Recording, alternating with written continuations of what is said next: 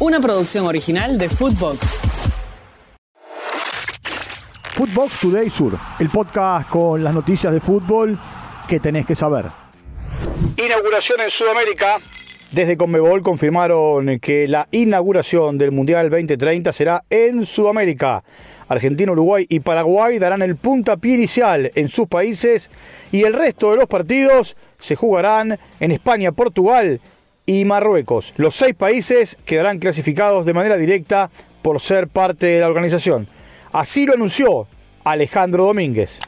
Gracias a todos por su asistencia en este momento en el cual vamos a anunciar algo que se acaba de confirmar en el Consejo de la, de la FIFA, que es un momento y un hecho histórico. Quiero agradecer al presidente Infantino, quiero agradecer al presidente de la UEFA, Alexander Seferín, quiero agradecer a mi colega presidente de la Confederación Africana, Patrice Motsepe, y en su conjunto a todo el Consejo de FIFA que hizo posible y que el fútbol hace posible en unir tres continentes para celebrar un aniversario o el centenario de la fiesta y del deporte más lindo que tiene el mundo, que es patrimonio de todos. Todo listo. Palmeiras y Boca esperan el gran partido de hoy para definir el segundo finalista de la Copa Libertadores de América. Todas las entradas están vendidas. Jorge Almirón repetiría el mismo equipo que empató en la bombonera con Cavani y Merentiel en la zona de ataque.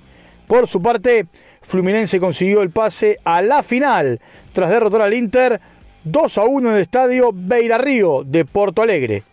La figura del partido fue Germán Cano, que esto dijo. Brigamos contra un rival muy bom. A estaba uno abajo en el marcador. A gente no dejó de acreditar nunca es un time de guerreiro mesmo. Então, estamos muito felizes de poder passar essa final. A gente aproveitou a situação do gol e, e graças a Deus conseguimos, conseguimos fazer e conseguimos passar a final. Liga finalista. Defensa y Justicia y Liga Deportiva Universitaria de Quito empataron 0 a 0 en el estadio Néstor Díaz Pérez de Lanús. Con un global de 3 a 0, el equipo ecuatoriano jugará la final de la Copa Sudamericana ante Fortaleza el 28 de octubre en Maldonado, Uruguay. Escuchemos a Paolo Guerrero. Sí, sí, sí, sí, es un, es un objetivo de todo el grupo. Eh, gracias a Dios conseguimos llegar a la final después de un, duro rival como fue defensa. Eh, hemos pasado por, por rivales duros, Nublense, Sao Paulo, ahora defensa, creo que rivales durísimos y creo que merecidamente eh, llegamos a la final. Ganaron el Atleti y la Lazio. Por el grupo de la Champions, Atlético de Madrid le ganó 3 a 2 al Feyenoord. Rodrigo de Paul jugó 45 minutos. Nahuel Molina 78 y Ángel Correa 12 minutos en cancha. Por su parte, Lazio ganó en Glasgow, le ganó 2 a 1 a Celtic. Un gol de Matías Vecino, que jugó los 90 minutos, mientras que Valentín Castellano estuvo 20 minutos en cancha. El Atlético Madrid y Lazio tienen 4 puntos, Feyenoord 3 y Celtic no tiene puntos. Con Newcastle con gol de Almirón. Borussia Dortmund y Milan empataron por el grupo F, mientras que Newcastle le ganó como local 4 a 1 a Paris Saint-Germain.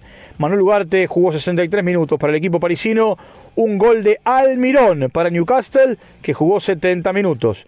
Newcastle es líder, tiene 4 puntos, Paris Saint-Germain 3, Milan 2 y el Dortmund apenas un punto. Julián festejó con el City. Por el grupo G, el Estrella Roja y el Young Boys empataron 2 a 2. Mientras que de Alemania, Manchester City le ganó 3 a 1 a Leipzig con un gol de Julián Álvarez, que apenas estuvo 13 minutos en cancha. El City tiene 6 puntos, Leipzig 3, Estrella Roja y Young Boys apenas una unidad. El Barça con puntaje ideal. Por el grupo F, el Shakhtar Donetsk ganó en Amberes 3 eh, a 2 al Royal Ambert mientras que de visitante en el Estadio do Dragao de Porto, el Barça le ganó 1 a 0 al conjunto portugués. Ronald Araujo jugó los 90 minutos en el Barcelona, mientras que Alan Varela jugó 84 para el Porto. Barcelona tiene 6 puntos, Porto y Shakhtar 3.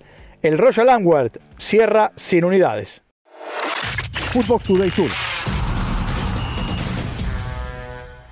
Una producción original de Footbox.